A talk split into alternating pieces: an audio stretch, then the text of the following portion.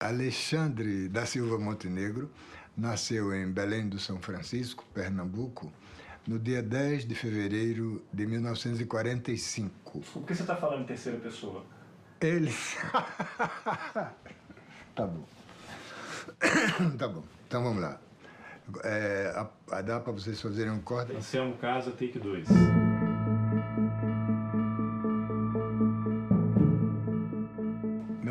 Alexandre da Silva Montenegro, natural de Belém do São Francisco. A palavra dele não vale nada. É um traidor. Oi, eu sou o companheiro Renato. Ele é o responsável pelo assassinato da minha mãe. Diretamente. A mulher que ele dizia que era dele, ele tinha assassinado. Ela grávida. Se eu visse ele, eu não saberia como reagir. Acho que eu matava ele de unha. Forças de segurança comunicaram a morte de seis terroristas em Pernambuco. Eu até hoje não sei exatamente como aquilo aconteceu, mas não há dúvida de que os corpos foram colocados ali dentro. Meu nome é Américo Balduino Santos. E ele botou aquela pistola na mesa e girou assim, sabe que ele bem disfarçado e bem armado. Né? Tem a capacidade de ganhar confiança dos outros.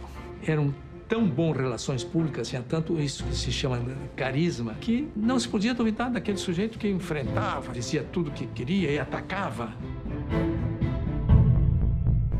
Eu não existo.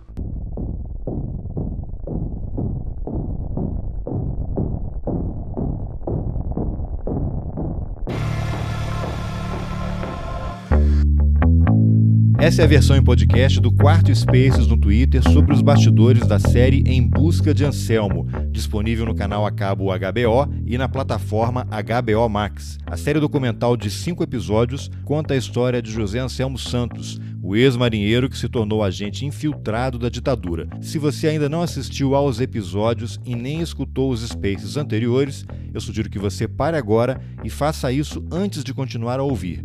Mas se você já assistiu aos quatro primeiros episódios, acompanhe a entrevista do jornalista e escritor Ferdinando Casagrande com o montador Fernando Bittencourt, o produtor Camilo Cavalcante e comigo, Carlos Alberto Júnior, diretor e roteirista da série. Vamos nessa! Boa noite a todos e a todas. Eu sou Ferdinando Casagrande, jornalista e escritor, e hoje estamos novamente aqui no Spaces do Twitter para conversarmos sobre a série documental Em Busca de Ansel. Hoje vamos falar sobre o quarto episódio que estreou ontem nos canais HBO Brasil e já está disponível também na plataforma de streaming HBO Max. Assim como aconteceu na semana passada, nós hoje também vamos abrir para perguntas de vocês. Então, vocês que estão nos acompanhando aqui desde a primeira conversa, vão poder fazer perguntas para o Carlos Alberto, que é o diretor e roteirista da série, o Camilo Cavalcante, da Clario Filmes, que é o produtor, e hoje temos também o Fernando Bittencourt, um dos editores da série. Então, nas próximas horas, eles vão nos contar um pouquinho dos bastidores desse episódio, o quarto, que, na minha opinião, é o mais forte até aqui. Ele aprofunda a atuação do Anselmo como agente da ditadura e mostra como Anselmo chegou a ir ao Chile para tentar convencer líderes da VPR a voltar para o Brasil para que fossem apanhados pelo aparelho de repressão. Boa noite, Carlos Alberto, Camilo e Fernando. Boa noite, Ferdi. Boa noite, Fernando. Tempão que a gente não se fala aí, bem-vindo. Boa noite, Camilo. Boa noite, boa noite. Bem-vindo, Fernando, nessa jornada aqui, nosso quarto episódio, né? Seja muito bem-vindo. Valeu.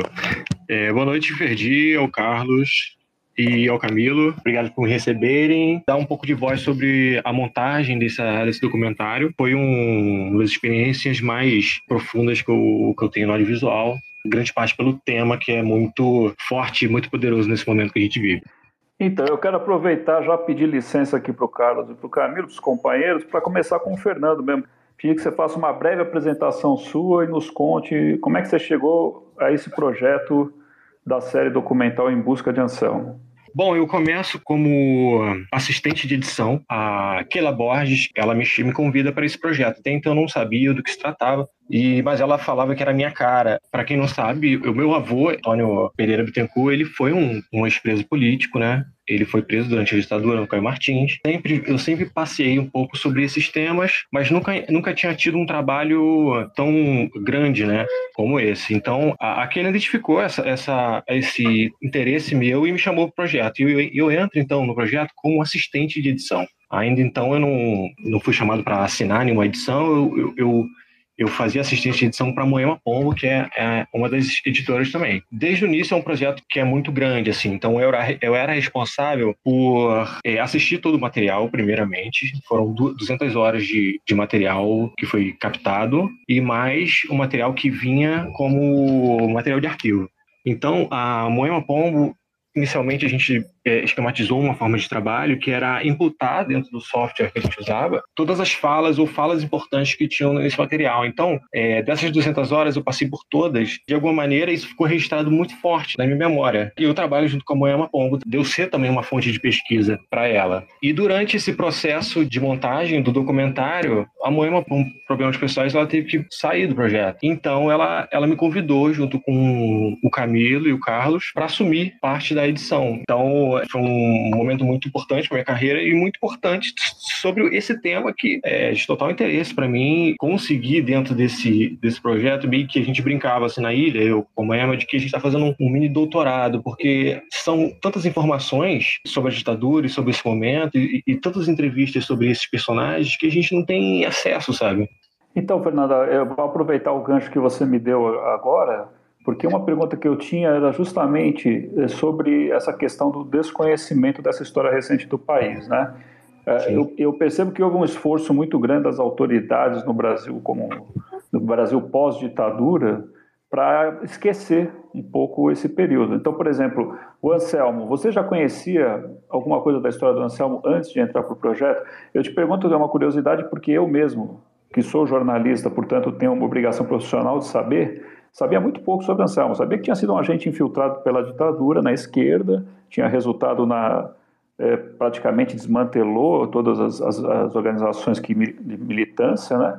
mas não sabia detalhes. Né? E eu sou jornalista, então, não sei, você tinha algum conhecimento prévio? Eu não tinha conhecimento, e isso, isso foi um fator interessante para mim, porque quando eu comecei a assistir o material na ilha, é, eu comecei pelas entrevistas do Anselmo. Então, o material que ia chegando, eu fui assistindo. E comecei assistindo o Anselmo inteiro, assim. E é impressionante como o Anselmo é, é sedutor, né? Então, o tempo todo que ele coloca uh, uma questão que você sabe que não é verdade, você fica na dúvida, você é enganado por ele. Então, quando eu fui pegando o resto do material, eu comecei a entender de fato quem era esse personagem, né? Totalmente influente, consegue manipular a opinião das pessoas e consegue, de fato, fazer grandes barbaridades, né? Não, exato, e essa coisa que você fala de ter sido seduzido pelo Anselmo é interessante, porque eu também, eu, você, a Soledad, né, pelo, pelo que conta no, no episódio, mas a gente vai voltar isso mais à frente, mais adiante, porque esse é um ponto importante, eu acho que a, que a série vem trazendo sobre essa capacidade do Anselmo de seduzir e de encantar as pessoas, né? É, qual foi a maior dificuldade que você enfrentou nesse projeto? Quer dizer, além das todas essas horas de material que você já contou, assim, se tem alguma coisa que você colocaria assim como uma grande dificuldade no trabalho de montagem, né? Eu acho que é, trabalhar com um personagem, é, como o Carlos falou em outros episódios, é, ele não quer falar a verdade. Ele quer construir uma narrativa em que você saia dali sem certeza de nada, assim. Próprio, os próprios episódios tentam mostrar, e, esse quarto episódio, ele mostra bem isso. dentro da ilha, a gente o tempo todo se, se questionou sobre, peraí, beleza, isso que ele está falando, será que a gente mostra isso que não é verdade agora, nesse momento, ou depois? Então a gente teve que escolher quais são os momentos que a gente ia revelar certas informações. Em alguns momentos ele tem que ser entretenimento também. Isso era um pedido da HBO. Não, é, eu entendo, pelo que você diz, é, é, muita informação, de fato. Eu tenho voltado aos episódios anteriores, quando assisto um novo, às vezes, para tirar uma dúvida, né? Porque até porque esse formato de uma vez por semana aí mata um cara velho como eu, não funciona. Eu esqueço o nome, começo a confundir. Mas eu tenho voltado, é muita informação, eu entendo. Só que eu, eu acho que vocês fizeram um excelente trabalho, não me senti cansado em nenhum momento é, e me senti, vejo também como um, um, episódio de entretenimento. Agora eu queria passar um pouquinho para o Carlos Alberto sobre essa questão da, do esforço feito no Brasil para se esquecer o que aconteceu, né? Carlos Alberto, eu queria pegar o gancho dessa, dessa questão aí para falar sobre os sequestros dos embaixadores. Né?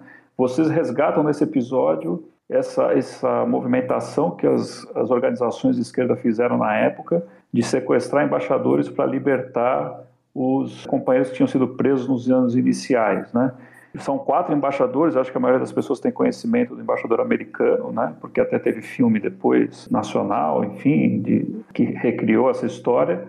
Mas foram quatro embaixadores que resultaram no, na libertação de 130 militantes, se eu não me engano, ou, ou 170, você pode me corrigir. Agora a pergunta é: essa, esse esforço para apagar esse passado dificultou é, em que medida a apuração de vocês, o trabalho de vocês na série?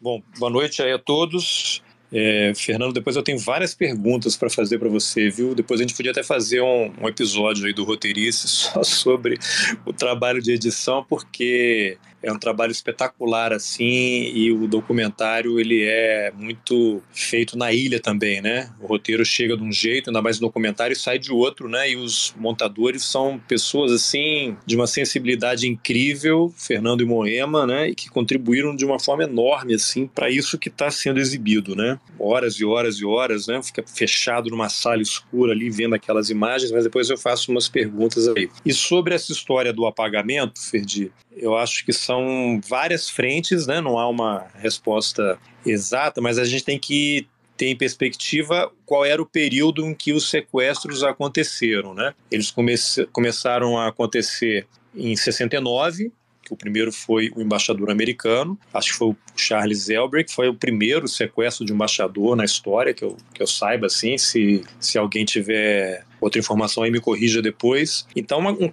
um caso inusitado, né? E foram trocados 15 presos políticos, né? Depois houve o sequestro do cônsul japonês, aí foi um pessoal para, não me lembro de cabeça agora os números, apesar de ter visto de novo o episódio ontem. Foi um pessoal para o México, pelo o embaixador alemão, acho que foram 40 pessoas que foram para o Argélia e o embaixador suíço foi trocado, acho que por 70 presos políticos e eles foram para o Chile. Então, o primeiro sequestro em 69, o segundo acho que foi 71, uma coisa assim. O que, o que era esse período? Pós AI-5, 13 de dezembro de 68 tem o AI-5. Então, imprensa sob censura, não tem habeas corpus, a repressão crescendo em cima das organizações que lutavam contra a ditadura, pessoas sendo presas, torturadas, desaparecendo, eliminadas, e a imprensa sob, sob controle. Então você não podia noticiar. Então, é, esse apagamento não sei se era um apagamento, era na verdade um não registro, né? Lógico que um sequestro de um, um, embaixador é impossível a ditadura não não permitir que fosse noticiado, até porque as informações eram publicadas nos países desses embaixadores. Havia pressão dos países sobre o governo brasileiro e os sequestros funcionaram tanto que houve troca de presos, né? E o último com 70 pessoas, imagina. Até o momento que a repressão foi para cima porque toda hora sequestravam alguém,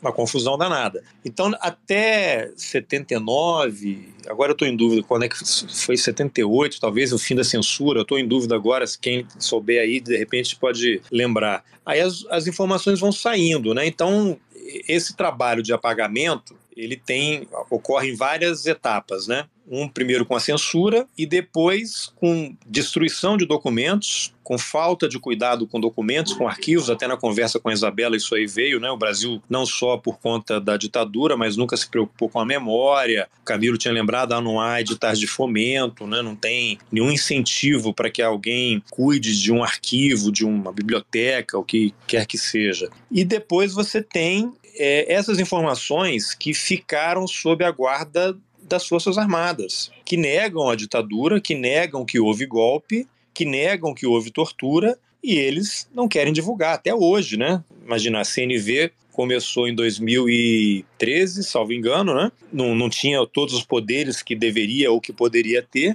e não conseguia. Os militares não entregavam documentos. Morreu o Newton Cruz aí há pouco tempo e a Folha tinha feito uma matéria dele dizendo, ele mesmo dizendo, que queimou mais de 19 mil documentos. Então, isso é o apagamento, né? O arquivo do DOPS lá, que tem um monte de, de informação, esse arquivo ficou anos sob o controle do Romeu Tuma. Quando voltou para o governo de São Paulo, Romeu Tuma era do DOPS, era parceiro do Fleury. Fleury ia para a rua prender, torturar e armar emboscadas, e o Tuma era o cara da inteligência. Esse material volta para lá todo trabalhado. A Isabela lembrou o caso, que ela estava tentando material na Marinha, não conseguia. A arquivista falou para ela, querida, esse material, antes de vir para cá, ficou 10 anos com a Marinha. Você realmente acha que veio tudo? Então é isso, né? Então aí morre um militar aí atropelado no assalto de doença e a família vai arrumar os pertences e encontra lá uma mala cheia de documento. Documentos que o Exército, Marinha Aeronáutica sempre negaram a existência. Então, eu imagino que haja ainda um monte de coisa, esses caras não querem entregar, já destruíram muita coisa. Então, esse é o apagamento e esse é um dos desafios da sociedade brasileira que não lidou com o passado, e aí vem uma série de questões, como a lei de anistia, que anistiou os torturadores, você tem um Supremo Tribunal Federal que tomou uma decisão, ainda é possível recorrer e, e, avançar em outras frentes, mas não com essa composição, que manteve a lei de anistia, que inocenta, né, inocenta, que impede a punição dos torturadores, os torturadores estão morrendo. Morreu o Cabo Anselmo agora em março, né? morreu o Newton Cruz. Quantas informações? O Paulo Malhães, que depois da Comissão Estadual da Verdade no Rio de Janeiro e foi assassinado um mês depois. Então esse apagamento, ele não acontece apenas por esses atos de destruição de documentos, mas ele acontece diariamente, quando o governo federal baixa um ato para descartar arquivos, para descartar material, tem saído matéria na imprensa aí semanalmente. Então esse apagamento ele permanece, não é uma coisa do passado e a gente não incêndios em museus, né? O apagamento ele tem várias frentes. Os governos democráticos que vieram depois da ditadura também nunca se preocuparam numa preservação e em tomar iniciativas, na minha avaliação, que pudessem pelo menos impedir ou retardar esse processo. Não sei se era exatamente isso aí que você queria saber, mas se não for, você me avisa que a gente retoma. Não, nesse apagamento a gente vai re reconstruindo, eles vão reconstruindo um passado para controlar o futuro, né? Como você já gosta sempre de dizer. É, eles, vão, eles vão escrever a narrativa deles, né? Eles vão negando. É isso que o Anselmo faz, ele conta várias versões. Nesse quarto episódio ficou muito claro, naquele momento em que ele vai para o Chile, num dia ele disse que a ideia tinha sido dele, que ele sugeriu ao Fleury, no outro ele falou que o Fleury é que sugeriu. Então, qual Anselmo você acredita? O que tomou a iniciativa ou o que foi provocado pelo Fleury? A mesma coisa com Carlinhos Metralha. A gente colocou ali depoimento dele ao Ministério Público Federal e a entrevista pra gente. Não bate, né? Então, você acredita em qual Carlinhos Metralha?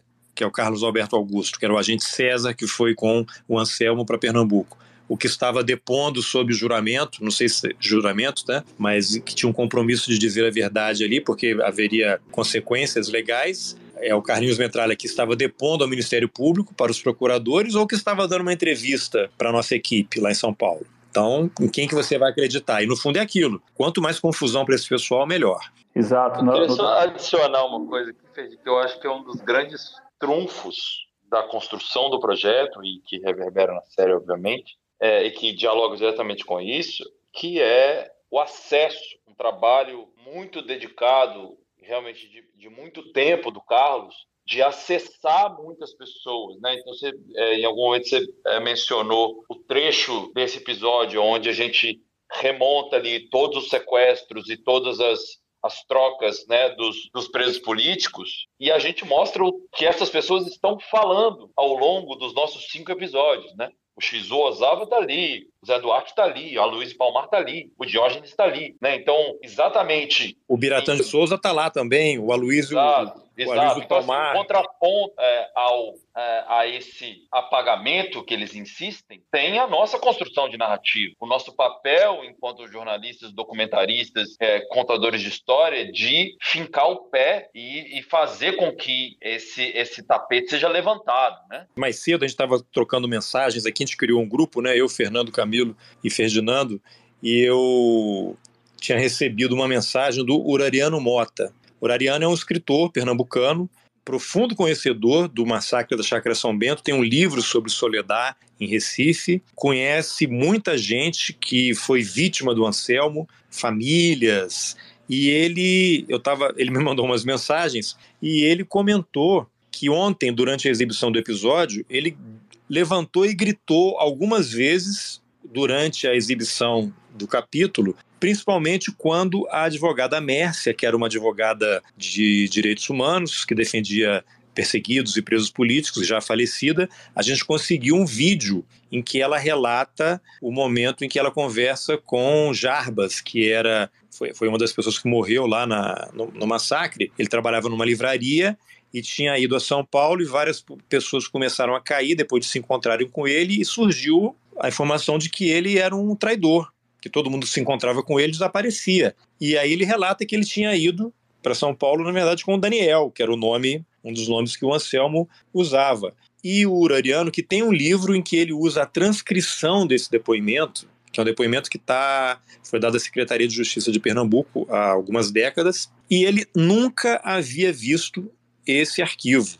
Um cara que estuda, que escreve sobre o tema, ele não conheceu a, a Mércia, a advogada, e ele nunca havia visto esse vídeo. Então, é, isso são pequenas informações que a gente vai recebendo sobre a potência desse projeto de resgate histórico. Era um vídeo, é aquela história, todo mundo sabe que tem, mas ninguém nunca vai lá pegar, ninguém nunca puxa, ninguém nunca exibe, e ele fica guardado, e o tempo ia passar, e se a gente não tem a ideia de contar essa história, esse material ia ficar esquecido, adormecido, sei lá, se daqui a 50 anos alguma outra pessoa ia querer fazer um documentário, uma reportagem e acabar achando esse material. Será que ele estaria preservado no futuro? Será que ele estaria disponível? Será que alguém teria levado para casa? Será que alguém que soubesse dele estaria vivo? Então, são essas coisas. Era só esse adendo aí. Não, exato. Nesse, nesse ponto, a série realmente é, é a primeira vez que eu vejo um trabalho desse padrão, um levantamento histórico tão profundo e, e extremamente importante para a gente resgatar o, os fatos que aconteceram, né? Como vocês falaram, você não fica refém de uma única narrativa. Camila, eu queria aproveitar e te perguntar sobre um recurso que é uma coisa diferente nesse episódio, é, que vocês usaram pela primeira vez, que foram as ilustrações que cobrem os áudios do, do Jorge, irmão da Soledad. Ou você, ou o Carlos, ou o Fernando, enfim. Porque tinha esse tinha um trecho muito longo ali, né, Ferdi? A, a, esse relato que é do Jorge, que é irmão da Soledad, esse relato, ao contrário do que parece, a gente só tem ele por escrito. Existia, na verdade, né, Carlos? Você quer falar um pouco sobre esse relato? Porque talvez seja importante falar sobre esse. Né, Sim. Gente, né, sobre o Jorge, principalmente, que é um personagem é. crucial. Né? Bom, o Jorge, como vocês viram, ele era o irmão, um dos irmãos, a família Soledad Barrete Viedma ali tinha vários irmãos, o Jorge era o caçula. É o caçula porque ele é vivo.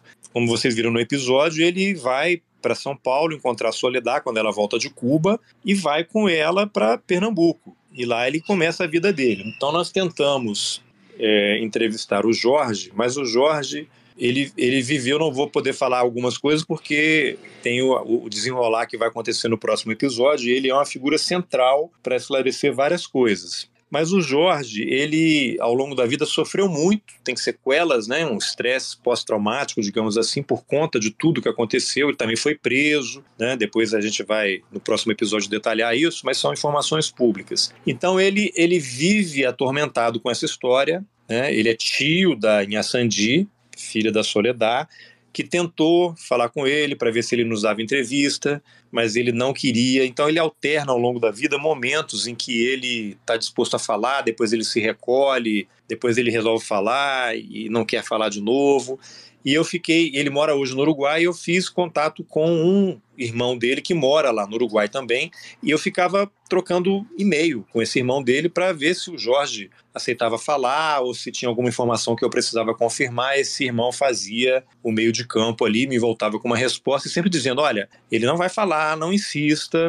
Quando houve a Comissão Estadual da Verdade, Pernambuco, eles estudaram, investigaram e, e, ouviram depoimentos de vários casos de pessoas assassinadas durante a ditadura, e o caso do massacre da Chácara São Bento foi um deles. E o Jorge estava num daqueles momentos em que ele estava disposto a falar. Ele foi convidado e foi a Pernambuco e prestou um longo depoimento para a comissão e relatou a história toda que ele sabe. Então, parte da história está no episódio 4 e tem um outro pedaço que ainda vai no episódio 5. Só que ele não queria aparecer, não quis dar entrevista pra gente. Só que esse depoimento dele é público. Ele não foi gravado em vídeo, mas tem o áudio e tem as transcrições. Esse documento é público, está numa comissão pública, está no arquivo público, qualquer pessoa que chegar lá tem acesso às informações. Só que a gente tomou uma decisão que, apesar de ser um material público, nós decidimos respeitar o desejo das pessoas. Várias pessoas que eu conversei antes, foram mais de 50 entrevistas, eu entrevistei mais de 50 pessoas, estão em, em vídeo, e eu as entrevistei antes de começar, na pré-produção. Algumas toparam da entrevista, na hora que a gente foi marcar para gravar, elas desistiram. Tinham medo, voltaram a lembrar das coisas, traumas, várias questões. Então a gente tomou a opção de respeitar o direito do Jorge. Ele não queria dar entrevista. Tudo bem, o áudio estava lá. A gente tem o áudio, eu tenho aqui no meu, nos meus HDs tem esse material, mas a gente não usou o áudio. Só que não tem como ficar colocando transcrição, trecho do material, não é uma coisa cansativa, a gente precisa de ritmo, né? Não podendo usar a imagem dele, nem tendo imagem dele, a gente nem usou fotos dele, não aparece foto dele, é tudo animação em cima, lógico, de uma foto dele, para ficar uma coisa mais semelhante. Então a nossa alternativa foi vamos contratar um um argentino ou um uruguaio, um locutor, né, que fale um pouco de português, que fale português, na verdade, com sotaque. E aí ele ficou escutando esses áudios do, do Jorge para pegar a entonação, o ritmo, né? ele tinha a transcrição, ele ouvindo, e aí a gente selecionou os trechos que se encaixavam no roteiro, na narrativa, na história que a gente queria contar, e o cara gravou. Tanto que lá nesse episódio 4 tem uma informação de que é uma. Esqueci até o termo que, que se usa ali, né? Mas é uma representação, não é a voz do Jorge aquela, mas são as falas do Jorge. E determinadas situações ali que ele narra, a narrativa dele, não existe nenhuma imagem são coisas que ele viveu com Anselmo, com a Soledad. Anselmo morreu, Soledad morreu. E ele não quer falar. Mas tem um depoimento público, oficial, dele relatando aquilo. E a gente cruzando informações, inclusive aparecem depoimentos de outras pessoas lá, como tem o Biratã de Souza, que era o Gregório, dizendo que o Jorge é que levou a carta do Chile para a Soledad, duas cartas, uma era para o Anselmo e para a Soledad, a outra era só para o pessoal da VPR, o Jorge disse que não tinha contato, aí ele acaba entregando para a Soledad, ela prometeu que não ia entregar para o Anselmo e ele flagra os dois no quarto com a carta, com o Anselmo com a carta que ele não poderia ler. Só voltando uma coisa, Ferdi, que eu acho importante, os caminhos que a gente tem que escolher dentro do audiovisual para fazer uma história palatável, contar uma história. Então, essa transcrição do Jorge, que o Carlos começou falando, ela é tão crucial para a história, porque ela revela detalhes tão fundamentais para mostrar para gente tanto o funcionamento do Anselmo, quanto é, a forma como as pessoas estavam envolvidas por ele, né? E, e a, a, o mecanismo de funcionamento é, da VPR naquele momento, né? Ou, ou, a reação do Onofre, enfim, tem tantos elementos ali que a gente não podia abrir mão de nada né, nesse, nesse depoimento. Só que ao mesmo tempo ele é longo, porque ele é muito de, tem muito detalhe envolvido. Então a gente começou a debater internamente muito como suprir esse tempo, como que a gente poder, o que que a gente poderia trazer. E aí uma das coisas é a narração, é a construção da narração através de um de um ator, tanto para a gente ter o elemento voz, quanto para a gente respeitar a, o desejo do Jorge de não aparecer mas tinha aí esse, né, esse tempo. E aí vem a ideia da, da animação construída junto com a Tundra, que é a responsável pela direção de arte, que é o Cláudio e a Karina, que são os cabeças da Tundra, e que dão essa ideia e que propõem animações e que e a gente começa a entender esses traços, a gente começa a entender isso e ver que isso pode funcionar. Então foi mais uma escolha feliz do projeto, eu acho, e um projeto que é feito de, de fato de uma reunião de muitos talentos. Eu, eu concordo que foi uma ótima escolha, porque realmente é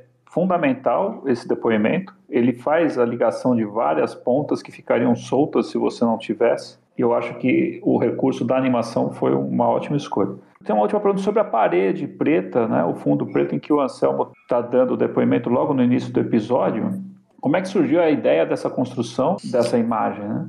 Isso aí foi Camilo e o, e o Pedrinho. Camilo, vocês é que bolaram isso lá na hora, né? E na sequência é. eu, vou, eu vou abrir o espaço para o Carlos Alberto fazer as perguntas dele para o Fernando, senão ele não me deixa nem participar do quinto, do quinto Spaces mais depois. Essa, assim, o, o Pedro Semanovski é um diretor de fotografia muito talentoso de Salvador, alguém que eu confio muito, é o, o primeiro documentário que eu produzi, o primeiro documentário de longa-metragem que eu produzi na minha vida foi em 2011, em Cuba, um documentário em Cuba, inclusive, e o Pedro era o fotógrafo. E desde lá a gente criou uma relação é, muito próxima, de amizade, de confiança. E desde o momento que a gente fechou o contrato com a HBO, é, eu como produtor, eu fiz questão de me cercar de gente que eu confiava, né? Que não só a gente precisava fazer uma entrega enorme, mas também porque a gente estava tratando de um tema muito delicado. Então, né, e vindo de um golpe de Estado do Brasil, né, vindo do, é, do golpe na Dilma ali, a gente já conseguindo observar vários ovos da serpente sendo gestados, né? Então, assim, era, era muito importante ter pessoas que a gente pudesse olhar para o lado e, e se comunicar no olhar e confiar muito, né, no que a gente estava fazendo. E o Pedro vem, vem assim. E como a gente já disse em outros spaces aqui, a gente foi aumentando a temperatura das entrevistas ao longo do processo. Né? A gente começa lá no, no DOPS em São Paulo, né, no museu, é, no, no, museu, desculpa, no memorial, numa, numa entrevista muito cordial, né? A gente segue para casa do Anselmo, a gente vai para Itaporanga da Ajuda, a gente vai para o Rio de Janeiro, é, e a gente vai subindo essa temperatura, e quando a gente chega em Recife, é o grau máximo, né? A gente está ali falando da Chácara São Bento, de um massacre, e a gente teria, ali estava todo mundo ciente de que era a nossa última entrevista. E aí já não tinha mais filtro, né? Então, eu acho que ali foi um pouco é, do Pedro manifestando o que ele gostaria de ter feito desde o dia 1, que é de colocar o Anselmo contra a parede. E, e o Pedro, inclusive, brincou muito com isso naquele momento. É, ele, ele, ele se divertiu fazendo essa luz, né? Ele gostou muito de preparar esse set de filmagem e a ideia era exatamente essa, de ter ele contra a parede, da gente colocar ele na parede. A luz é uma luz fria, é uma luz dura, né? é uma luz de interrogatório, óbvio que tratada dentro de uma perspectiva audiovisual, para que, né, para que a gente possa manter a linguagem da série também, a linguagem visual, mas a proposta era essa, curralar ele mesmo, até porque o Carlos já tinha preparado a gente para alguns eventos, algumas perguntas e algumas coisas que ele é, traria com muita contundência, como é, é mostrado, no, como o Carlos falou, na abertura desse quarto episódio, né, que é o confronto com uma foto que tem uma mensagem atrás e que escancara mais uma vez a canalice desse, desse personagem, né?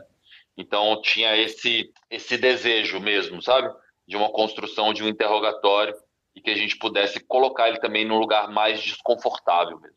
E que chega no quarto episódio, né? Num momento que é um é episódio em que é, a atuação do Anselmo como agente da ditadura se acentua, né? Então você você tem até nessa construção é muito feliz porque você começa a emparedar o cara no momento em que ele começa a se afundar mais como traidor, ele está gostando daquele jogo, é a impressão que eu fico do quarto episódio, Anselmo está gostando daquele jogo, está querendo impressionar o Fleury, e aí é o momento que você começa a pegar mais pesado com ele, isso vai levar, remeter até o trabalho do Fernando, né, também, montagem, mas eu vou abrir para o Carlos Alberto aí. Carlos Alberto, suas perguntas, meu caro. Porque a gente conviveu pouco, né, Fernando, na ilha.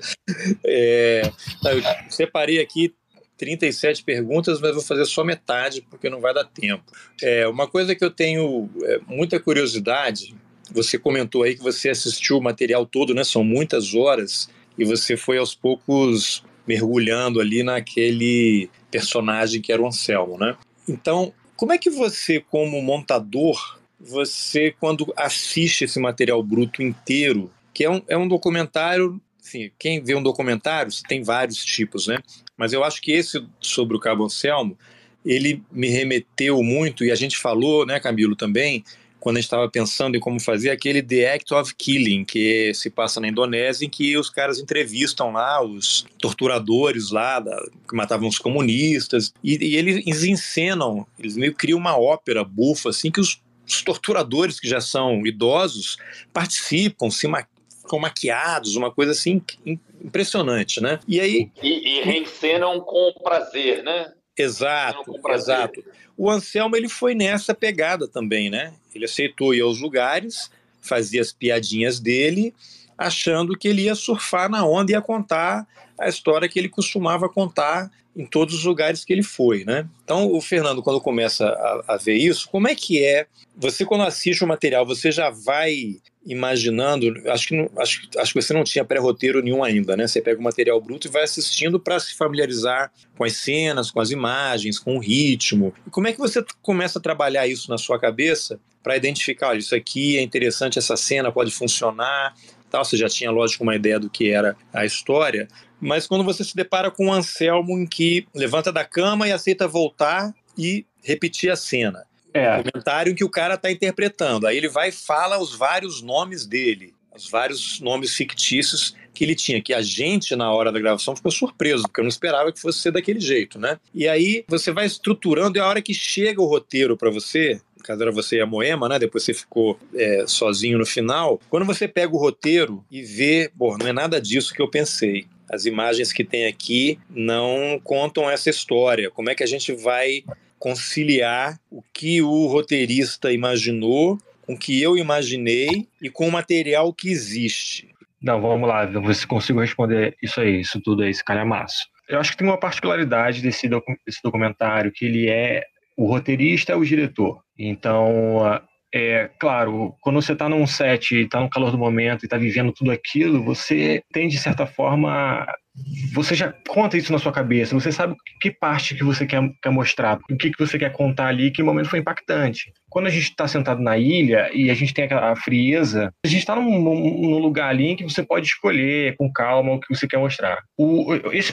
esse projeto ele foi um projeto muito vivo. É, óbvio, obviamente, um documentário ele é um processo vivo de montagem, né? Tanto que dizem que o montador também é roteirista, né? Mas ele foi mais vivo no sentido de que, enquanto a gente estava montando os episódios, fatos eram revelados. É, eu não sei, se eu não me engano aqui, mas a Maria José, que está no terceiro episódio, falando sobre Edgar, ela aparece durante o processo de montagem. E ela é uma peça fundamental para contar o terceiro episódio, para contar uma faceta do Anselmo. E esse documentário é cheio disso. Tanto que as imagens do, do Edgar de Aquino com o Anselmo nessa assembleia, a gente, a gente não tinha ideia que tinha os dois juntos, né? E são imagens que fortíssimas, né? Dos dois sentados ao lado, é, como então a gente descobrindo dentro do próprio material coisas que não eram previstas no roteiro. Quando o Anselmo, quando ele embarca nos seus jogos, né? Porque em um certo momento ali o diretor e, e você e ele ficam num jogo, né? E quando ele, ele pretende embarcar nesse jogo, é, isso ficou muito claro pra gente que isso tinha que entrar, sabe? Esse ganho de espaço tinha que entrar, porque isso contava da personalidade dele e contava também o que a gente estava querendo dizer. Eu lembro, antes de fechar o corte, a gente fez uma reunião, a gente convidou pessoas de nossa confiança para exibir, né? Tava lá o Barreto, tava lá a Lucy e outras pessoas. No final, a gente exibiu os cinco episódios e a gente perguntou para as pessoas o que elas achavam. E teve um, uma convidada lá que falou uma coisa muito interessante. Ela falou: Nossa, vocês vocês estão expondo ele. Vocês estão expondo muito ele. Eu achei que vocês tinham que proteger. E quando eu ouvi isso, eu falei: Pô, então a, a gente está no caminho certo, porque é isso. A gente quer. A gente quer expor esse cara e sem, sem filtro, né? Faz parte do jogo mostrar um pouco além do rec, né? É, esse espaço morto antes do ação e depois do corta, isso tinha que estar ali dentro, porque isso contava também a história. Só um comentário, Fernando. Ela, essa convidada também foi seduzida pelo Anselmo, assim como você. E a Soledad, que eu né, citei que a Soledad foi, de certa forma, bom, ela não acreditou na carta que foi enviada pelo Onofre, né? Não, eu queria aproveitar e te perguntar sobre isso, porque eu começo a notar um certo padrão. O Carlos também já comentou no nosso grupo lá, quando o Anselmo mente, ele faz alguns trejeitos. Tal. Você que assistiu o Anselmo exaustivamente, todo o material gravado, você percebeu assim que você conseguia olhar e falar, opa, agora aqui aqui está mentindo pela, pelo olhar que ele faz, pela puxada que ele dá no queixo, alguma coisa desse tipo, não? Ah, assim, não sei, não sei dizer. É, eu acho que eu assisti muitas e muitas vezes. É, eu sei que em alguns momentos ele vacila, né? Como o Carlos falou em outro episódio, é, a máscara cai em algum momento e você percebe que ele gagueja, ele não quer entregar informação, ele está escolhendo. É, eu não sei dizer se é verdade ou não, até porque é muito confuso, né? Certas informações. É, eu acho que o trabalho de apuração foi, foi excelente para mim, porque, porque tinham mais pessoas falando, às vezes fazendo uma antitese, né? E tinham documentos provando daquela época o que ele estava falando de fato, o que ele estava fazendo. Então, dessa maneira ficou mais fácil colocar isso, né? Enfim, é, você vai percebendo, óbvio, que, um personagem, é isso, é, o, o, montador ele acaba se relacionando, né, com, com os personagens de alguma maneira. você começa a sacar algumas coisas, mas assim, eu não consigo dizer de fato assim, pô, esse cara tava, tava mentindo agora, nesse momento. Não, entendo. Não, é, não, você como montador e eu como espectador também começa né, a sentir. Eu, eu comentava mais cedo com o Carlos hoje. Eu vou, eu vou devolver a palavra para você, companheiro. Mas comentava com ele, pô, aquele, aquele final desse, o final desse episódio me comoveu de certa forma. Eu sei, não, não, não diminui a gravidade de tudo que o Anselmo fez, mas me comoveu aquela cena do Anselmo ali chegando e quando ele vê a certidão de nascimento que na minha, na minha construção era uma coisa que ele, que ele buscava, que ele tentava encontrar, né? E aí o Carlos pode depois me dizer se eu estou viajando aqui no meu romantismo. E quando ele encontra aquilo, ele, ele desmonta, né? Mas agora também já não sei se aquilo é verdade ou se também ele é um ótimo ator, como ele disse, né? Exato, eu, não, eu também não sei dizer.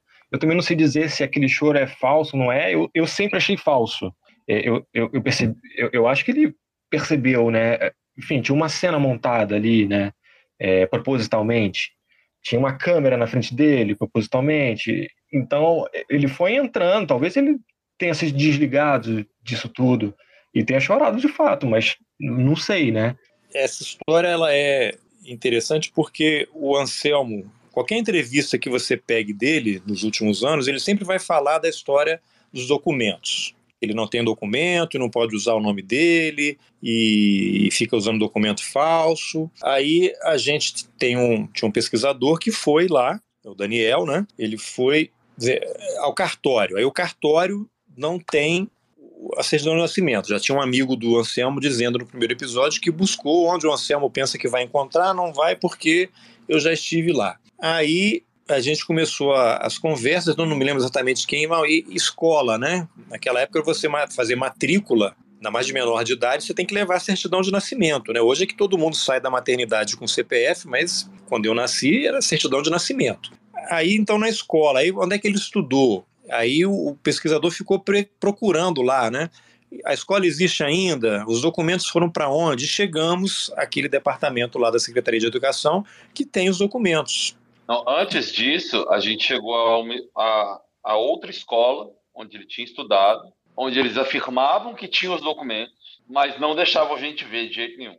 Pois é. E só entregariam na presença dele, enfim, mas a gente tinha muita dúvida se eles tinham mesmo. E aí a, pesquisa seguiu, né? A pesquisa seguiu é. e chegou nesse arquivo, que é um arquivo morto, né? É. Aí tinha, enfim, a gente tinha achado a certidão de nascimento, e o Anselmo foi para lá sem saber o que ele ia ver. Camilo contou uma história para ele lá.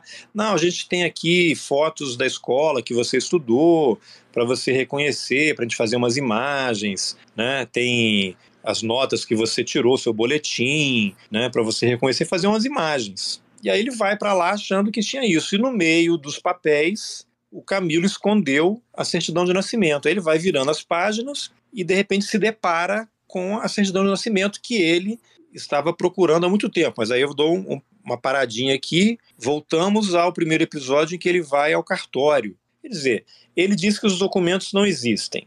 Aí você tem um amigo dele dizendo que já procurou.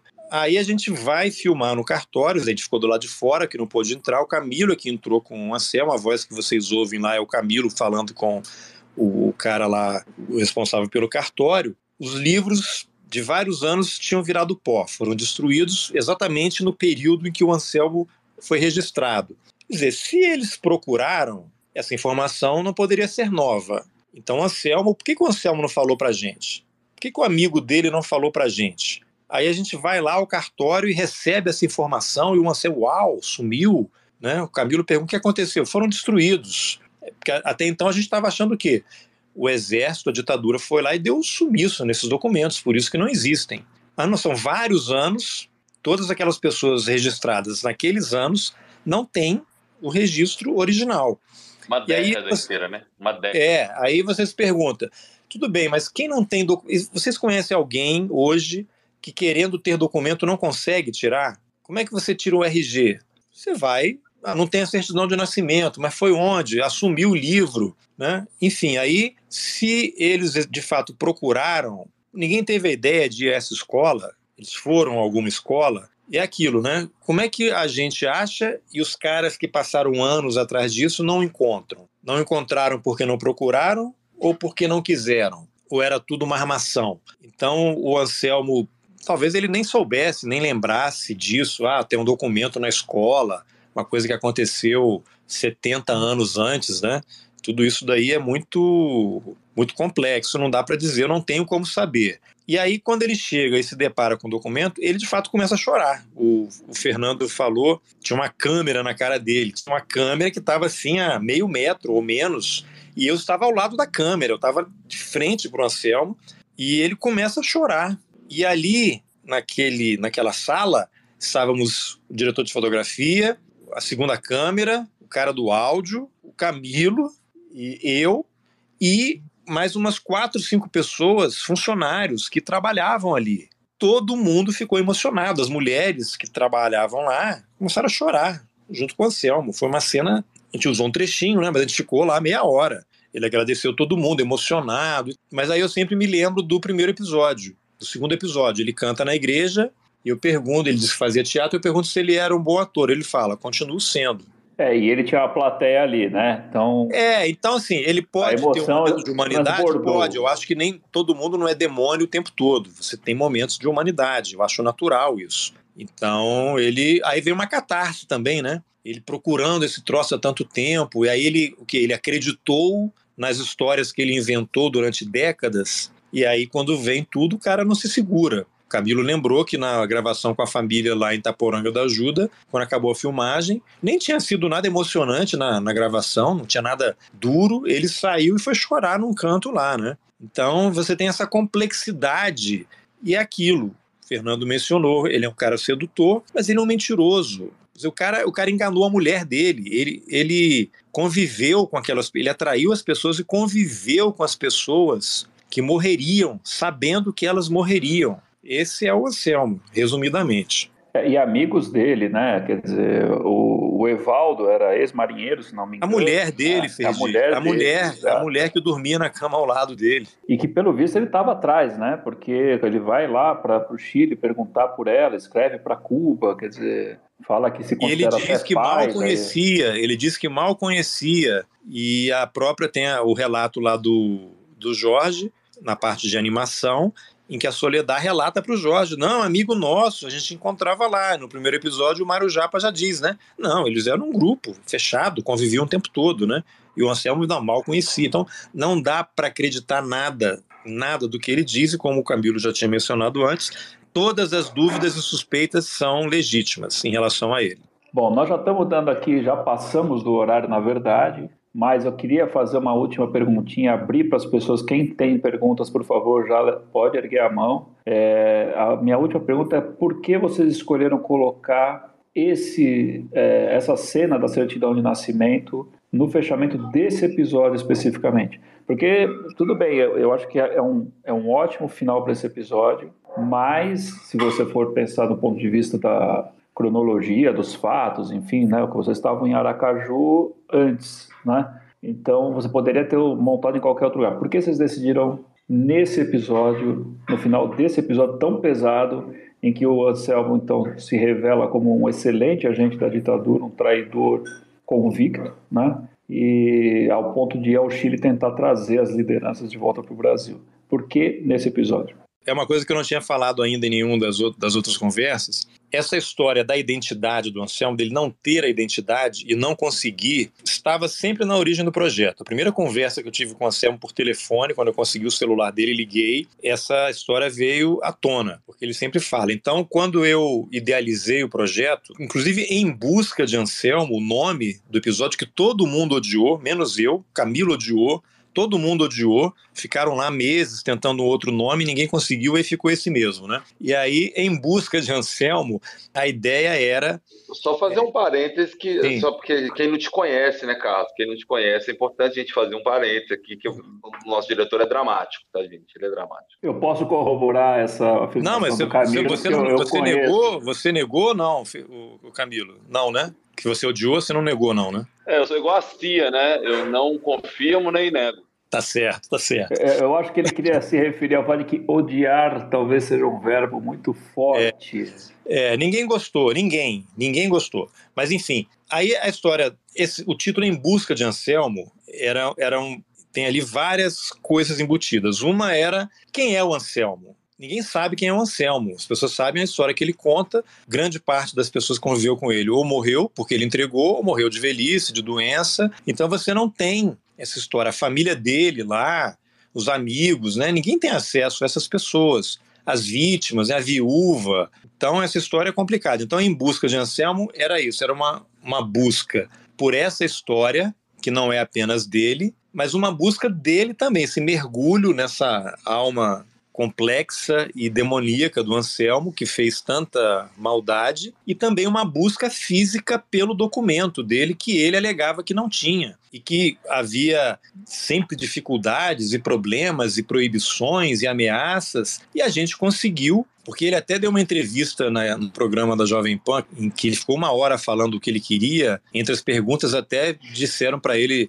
que conselho ele daria para o Bolsonaro, imagina só. E aí ele fala que ele achou o documento, ele mente, né? Ele não podia contar o que ele contou para a gente para ninguém mais, mas ele foi a esse programa e disse que ele achou, ele conseguiu o documento com um amigo dele, que é o Odair, que aparece no primeiro episódio. Não foi isso que aconteceu. Quem achou o documento dele, a certidão de nascimento, fomos nós, a nossa equipe, o Daniel, que foi lá, achou a escola, encontrou o documento. Então, essa, essa certidão de nascimento não foi ele que achou. Então, a, a série tinha essa, era uma busca física por um documento que ele dizia que era impossível, e a gente mostrou que não. Essa busca por esta certidão de nascimento, por este papel, o fato de nós termos conseguido encontrar né? É importante que as pessoas tenham em mente que às vezes assiste, mas não tem a percepção. Ela é um desmentido também do Anselmo. Achar essa certidão de nascimento desmente essa história que ele contou a vida inteira de que sumiram com os documentos dele, que ele não conseguia tirar. Como não conseguia tirar? Se a gente foi lá e achou.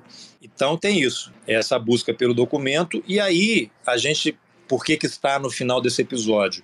A gente pensou sempre assim: cada episódio precisa de uma abertura muito forte e tem que ter um gancho no final para puxar para o outro episódio. Eu nem acho assim tão forte, mas assim, é você vem com uma, uma narrativa dele entregando as pessoas, ele frio, ele cínico, ele canalha, e no final ele tem esse momento de humanidade, que é da natureza humana, né? Ninguém é 100% bom e 100% mal. No caso do Anselmo, a maldade predominava o tempo todo e ele devia ter problemas psiquiátricos para poder é, lidar e, se comportar dessa maneira. Então, eu não me lembro exatamente, Fernando talvez possa ajudar, porque o Fernando editou totalmente o quarto e o quinto episódios, né? Um pedaço do terceiro, eu acho. Por que, que a gente colocou ali no quarto é que tinha um gancho, a gente ficava buscando, né? E acho que a gente chegou a mudar, né? É, teve alguns episódios que o final não era daquele jeito, ou o começo, né? Não falamos nada do quinto, porque vai ficar para depois que a gente mudou o, uhum. quinto episódio. Aí Fernando talvez possa dar uma, uma rememorada aí.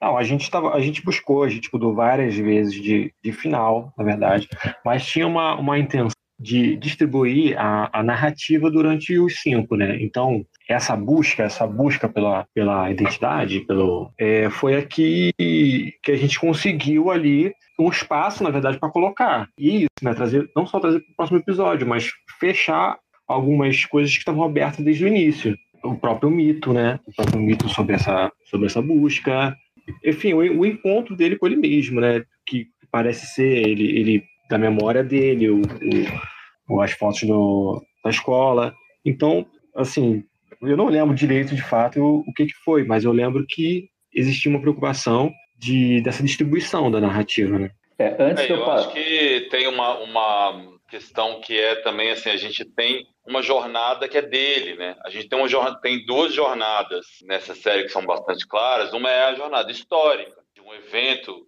que a gente está elucidando de certa forma, e tem uma outra que é a jornada do personagem, a jornada dele.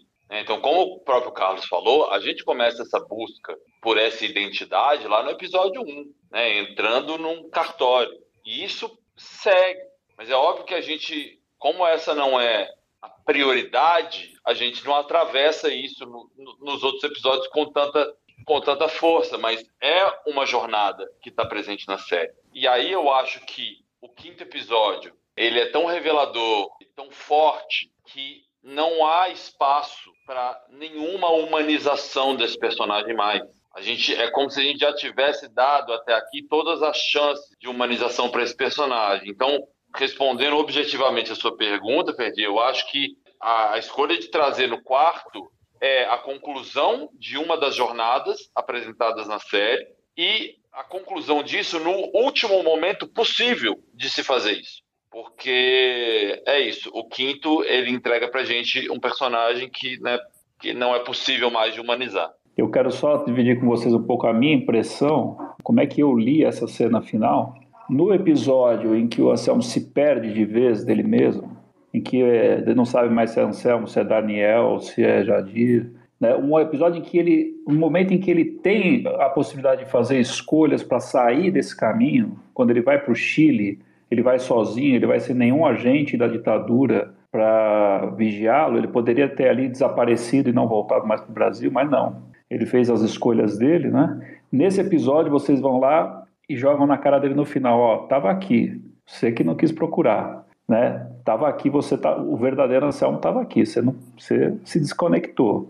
Eu tive um pouco essa leitura, né? E o que até me deu uma certa pena do Anselmo, confesso isso para vocês. Eu, assim como o Fernando, acabei um pouco seduzido e como as funcionárias da Secretaria de Educação de, de Aracaju. E tem outra coisa, né, Ferdi? Desculpa te interromper, mas é, concordando com o Camilo, tem também outra coisa, outra face, que é a questão de você acabar com o mito. Porque no primeiro episódio você vê o prazer dele vendo que o documento não estava lá, que poderia ser.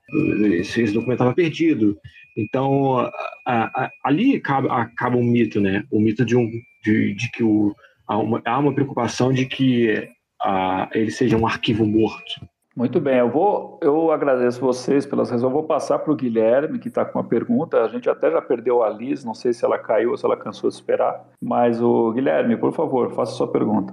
É apenas um comentário e uma pergunta, mas em primeiro lugar, obviamente, parabenizar é, o Carlos Alberto, Camilo, Fernando e toda a equipe aí pelo trabalho de altíssima qualidade uh, que o documentário apresenta, assim, e está sendo tão necessário para o debate público brasileiro atualmente, como bem disse o Fernando. Então, parabéns pela, pelo documentário e pela série. E nessa linha também é muito interessante, para quem não sabe, eu pesquiso um pouco de militares e exército brasileiro, e para mim foi muito interessante a fala do, do próprio Anselmo explicando o momento em que o Onofre disse para ele que havia uh, aquela ideia de que ele poderia ser um infiltrado e tal, e ele vem com, é, eles ficam ali conversando, e tem aquela história, não, a gente é militar e etc., a gente é camarada de força, então não tem essa desconfiança, eles são civis, etc. Então, para quem estuda militares, isso é muito importante, porque a gente sabe que isso é uma, uma coisa que estrutura a identidade e a cultura militar nas Forças Armadas brasileiras e em outras Forças Armadas. Então, é muito interessante que isso apareça enquanto uma explicação ali para uh, que não tenha sido mais incisiva o desvendamento do, do Anselmo, de colocar ele contra Paris naquele momento pelo Onofre Pinto. E, em segundo lugar, é uma pergunta em relação ao próprio relatório Paquera, que aparece, que não foi é, muito explorado na conversa. Eu queria saber de vocês se ele é inédito e, uma vez não sendo, como vocês chegaram nesse, nesse material, nessa discussão, como que ele foi aparecendo para vocês, essa documentação. Era basicamente isso. Obrigado.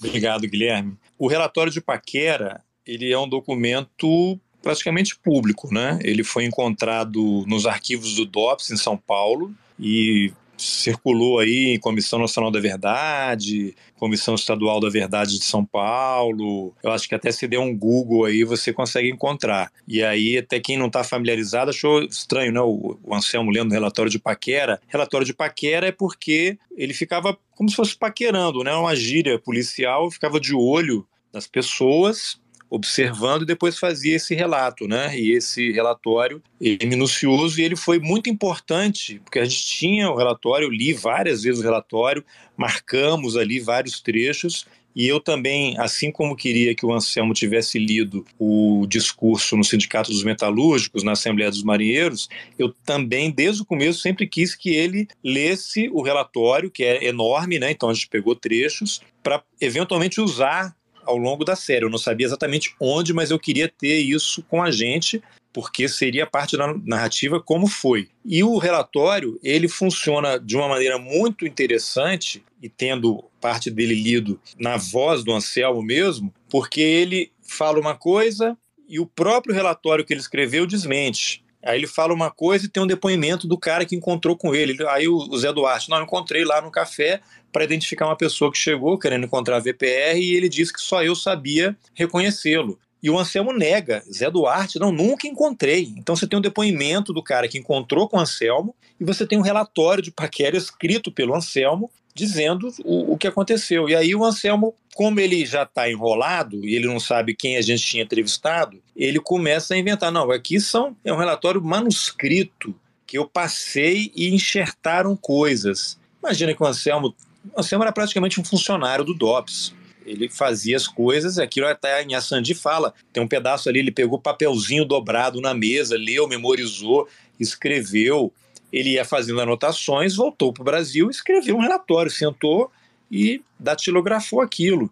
Aí ele fala, mas como é que alguém vai enxertaram para parecer que tinha poder, mas como é que alguém vai saber detalhes do que aconteceu no Chile? Se era só o Anselmo e outras pessoas. Aí ele, ah, não sei se o, o Diógenes era uma pessoa. Não, ele fala que o Diógenes tinha um problema no olho. O Diógenes teve um problema no olho porque foi torturado quando foi preso um problema que o acompanhou o resto da vida e ele tem um tapa-olho, como vocês podem ver na entrevista, ele não tem um olho, né? ele teve um câncer e teve que extrair o olho direito. Então ele fala, o cara estava mais gordo e deu um jeito no olho, quer dizer, como é que alguém vai enxertar esse tipo de informação? E ah, não, pode ser que o, o Diógenes seja um daqueles brasileiros que eu encontrei e ele nega que tivesse encontrado com mais gente no apartamento do Onofre Pinto. E o Diógenes dá detalhes esse negócio da arma na mesa é quase uma lenda urbana. Eu ouvi diversas versões dessa, dessa história da arma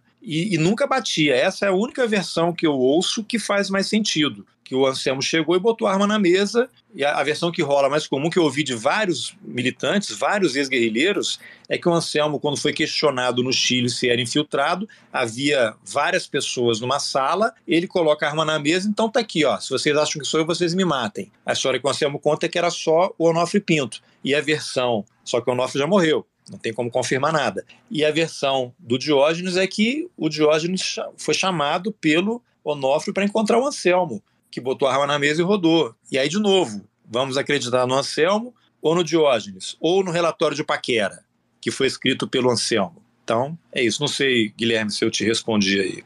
Respondeu sim, Carlos. Muito obrigado, viu? E mais uma vez, parabéns pelo, pelo trabalho. Valeu. Acho que o Alexandre agora quer perguntar, né, Alexandre? Vai lá boa noite a todos. O, o, o trabalho está sendo excelente, mas são duas perguntas bem rápidas, né? Da questão dos sequestros, né?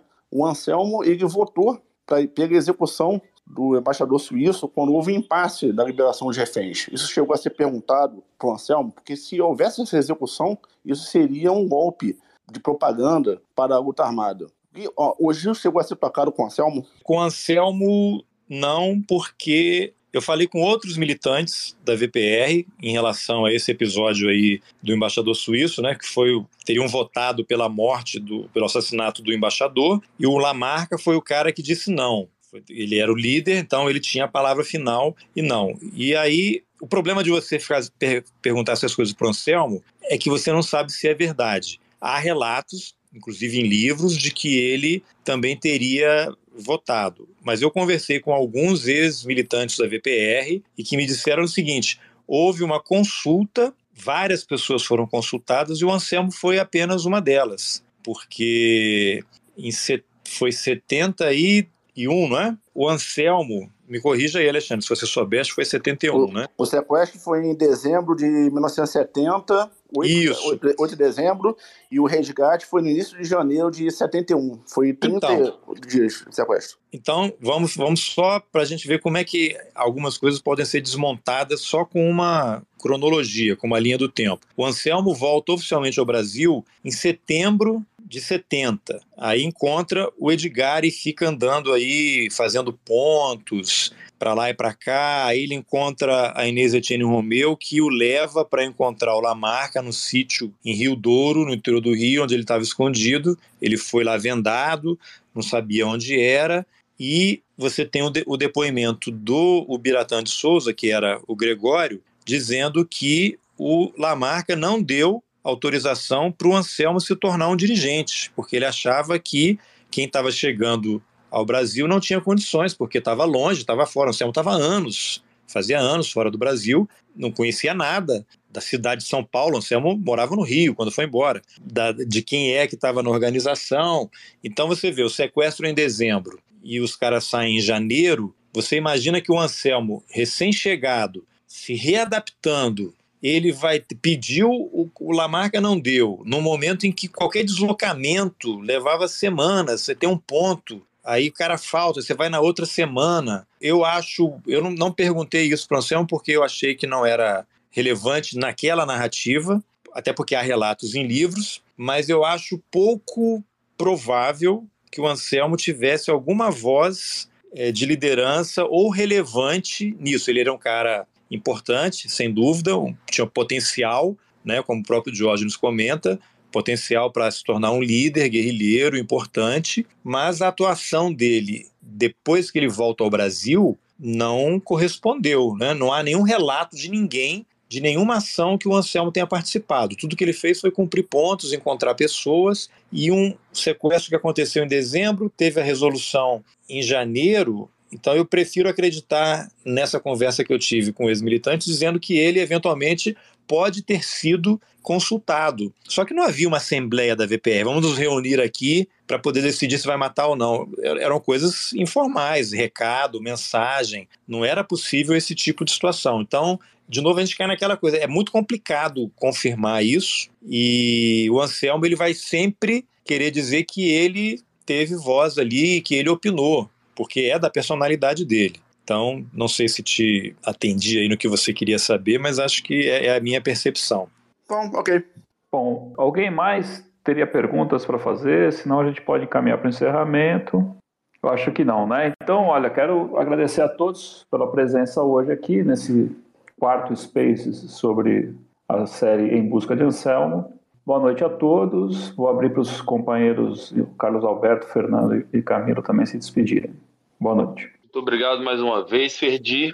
Queria agradecer a presença de todo mundo. Queria agradecer muito a presença do Fernando. E, como eu disse aqui um pouco uh, mais cedo, de fato é um projeto construído de muitos talentos, pela união de muitos talentos e muitos talentos jovens e a figura do Fernando é uma figura central nessa construção e é uma presença que me, que me trouxe muita alegria, assim, muito orgulho nesse, nessa construção, porque é alguém, é um talento que você vê crescer na sua presença, assim, né? Você, você vê aquilo acontecendo. Então, realmente foi muito bonito esse processo. Como ele contou no início, ele entrou como assistente de edição e ele cresce tanto ao longo do nosso processo de montagem que com a saída da Moema ele assume a, a, montagem dos episódios, de episódios dificílimos, que são esses últimos três episódios, e entrega com maestria, né? Então a gente não sente um pulo, a gente não tem uma mudança de tom nem de ritmo, muito pelo contrário, a série só cresce e foi um processo realmente é, muito, muito bom de ver de participar, de estar envolvido nesse lugar, de também acreditar nos talentos e dar espaço para os talentos florescerem, né? Hoje é um amigo, mas uh, antes de tudo é, é isso, um, um, um, cara muito sensível, com um talento enorme, que cresceu muito, que tem uma troca muito bacana e fico muito feliz da gente ter construído isso junto. Pô, depois dessa aí, que eu vou falar, né? Pô, eu, assim, eu agradeço muito mesmo ao time, né, que foi formado, assim, é, é um ambiente muito bom de trabalho que rolou, é uma oportunidade única de ter trabalhado com material excelente, assim, como vocês já falaram, a Isabela, é, da pesquisa, a Keila Borges também, é, o Ivan, que assumiu a assistência depois, é, depois de mim, é, e, pô, Carlos Alberto também como um diretor que consegue escutar às vezes ele é muito dramático, como disse o Camilo, né? É, não aceita muito, mas é uma pessoa ótima de debater, de estar tá disposto aí a, a te escutar. É, agradeço essa oportunidade aqui, adorei participar. Estou muito ansioso para ouvir o, o, próximo episódio, né? Do quinto episódio. E obrigado ao Ferdi também. Obrigado, gente. Valeu. Também queria falar algumas coisas aí sobre o Fernando. Vocês não estão vendo o Fernando, né? Ele está com a cara aí, mas o Fernando é um artista, né? Ele já teve programas que ele idealizou aí no Multishow, que ele atua como ator também. Ele atualmente é editor né, montador dos vídeos do Porta dos Fundos, né? Nem sei se aquela bomba que jogaram era para atingi-lo, né? Não sei, mas enfim, depois ele pode esclarecer aí. Mas o Fernando, assim, foi uma presença realmente iluminada. Ele é uma pessoa solar que estava sempre de bom humor. E a gente até comentava ali, né, ele, essa história da construção do roteiro, a gente acabou nem falando, né? O, o, roteiro ele é montado na ilha, né? O roteiro que chega escrito, ele é um ponto de partida, ele vai sendo modificado e vai recebendo contribuições de todo mundo até ele ter esse nem tem um, um, final, né? Simplesmente a gente para porque acabou o prazo e tem que entregar, senão a gente ficava indefinidamente ali. Mas o Fernando era uma presença assim muito importante pelo bom humor dele, pela paciência, pelas percepções, as grandes sacadas e eu me senti muito seguro ali quando a Moema saiu. Em nenhum momento eu tive dúvidas de que ele fosse capaz de tocar esse projeto aí com grande competência e apresentou inúmeras soluções assim para problemas, porque é aquilo, a gente escreve o roteiro, tá lindo no papel, quando chega na ilha com a imagem não funciona, tem que refazer, né? E aí o Fernando sempre trouxe essas ideias criativas aí que ajudaram a resolver esses problemas e apresentar um, um capítulos muito bacanas que importantes demais para resgatar aí parte da história do Brasil. Então, Fernando, obrigado. Obrigado a todos aí pela, pela presença. E estamos aí nas redes sociais, podem mandar mensagem que eu respondo, né? Estamos na boa aí. Eu só, Olha... só, queria, eu só queria mencionar mais uma pessoa, que é a Moema Pombo, né? Claro. Que é uma montadora brilhante, assim. Ela, de fato, ela, ela ajudou a muito a construir o tom dos episódios e, e é uma montadora muito generosa, né? Eu, eu senti durante a, a montagem, assim como eu era assistente dela, eu senti que ela começou a ensaiar a, a saída dela e começou a me colocar para montar algumas cenas, né? E assim, eu aprendi nesse processo, eu aprendi não somente, é, é claro, a, a, montar, mas de fato defender meu corte. Então, coisas simples que ela falava para mim que, que eu carrego até hoje. É, ela me, pô, me dava a cadeira para eu sentar e defender, tá? Beleza, defende agora. Então é isso que, enfim, ela era quase uma professora, assim. Então eu tenho, devo muito a, muito a Moema Pombo. Sim, é. é eu acho que a série é a série deve muito a ela também, né? Eu acho que tem um lugar, enfim, é um ponto importante que a Moema ela sai da série por razões pessoais, mas uma dessas razões é a impossibilidade de continuar lidando com a figura do Anselmo. É, é, só para a gente entender também é, o trabalho hercúleo e muito doloroso que pode ser assistir a 200 horas de um crime, né? Da sequência e da, da repetição. E isso, ela me chamou uma vez e me disse isso, assim, eu vejo isso aqui dentro da ilha de edição e na hora que eu saio eu vejo isso na rua, né? Porque foi logo depois do golpe e do assassinato da Marielle Franco. Aquilo tomava uma proporção muito grande em todos nós e nela de em certa medida insuportável.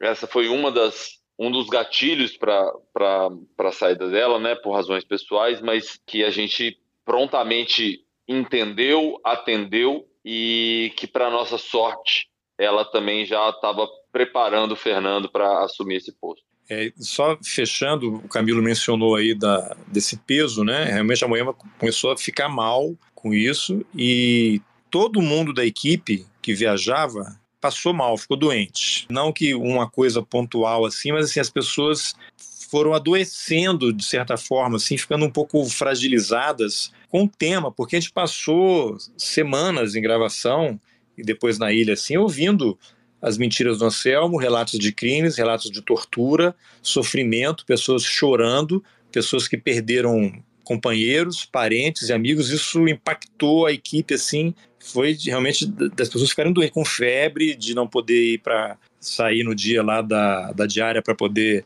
fazer filmagem, foi uma coisa forte. E em relação a Moema, que também convivemos muito bem lá, as, as vezes que eu fui ao Rio, mas ela é uma pessoa brava, né? Eu lembro que até vamos dar. Em Fernando, você lembra a abertura desse quarto episódio, que é o Anselmo ali contando aquilo? A gente estava sozinho na ilha, a Poema ia chegar depois do almoço, E aí, vamos botar um flash aqui, né? Pra piscar na cara do Anselmo. A gente achou o máximo, né? Você lembra o que, que a Moema falou? Não, não lembro, não. Ela falou, Não, não, ela não gostou. Quando ela a gente colocou assim, ela, não, não, isso não, isso Ai, não. E foi lá e tirou o flash, né? Deu uma bronca na gente. Falou, aqui vocês não vão mexer em nada, eu é que mando. Essa é a Moema. É, mas é isso, gente. Obrigado. Ferdi quer dar o fecho aí? Não, já acho que o fecho está dado. Obrigado e boa noite para vocês.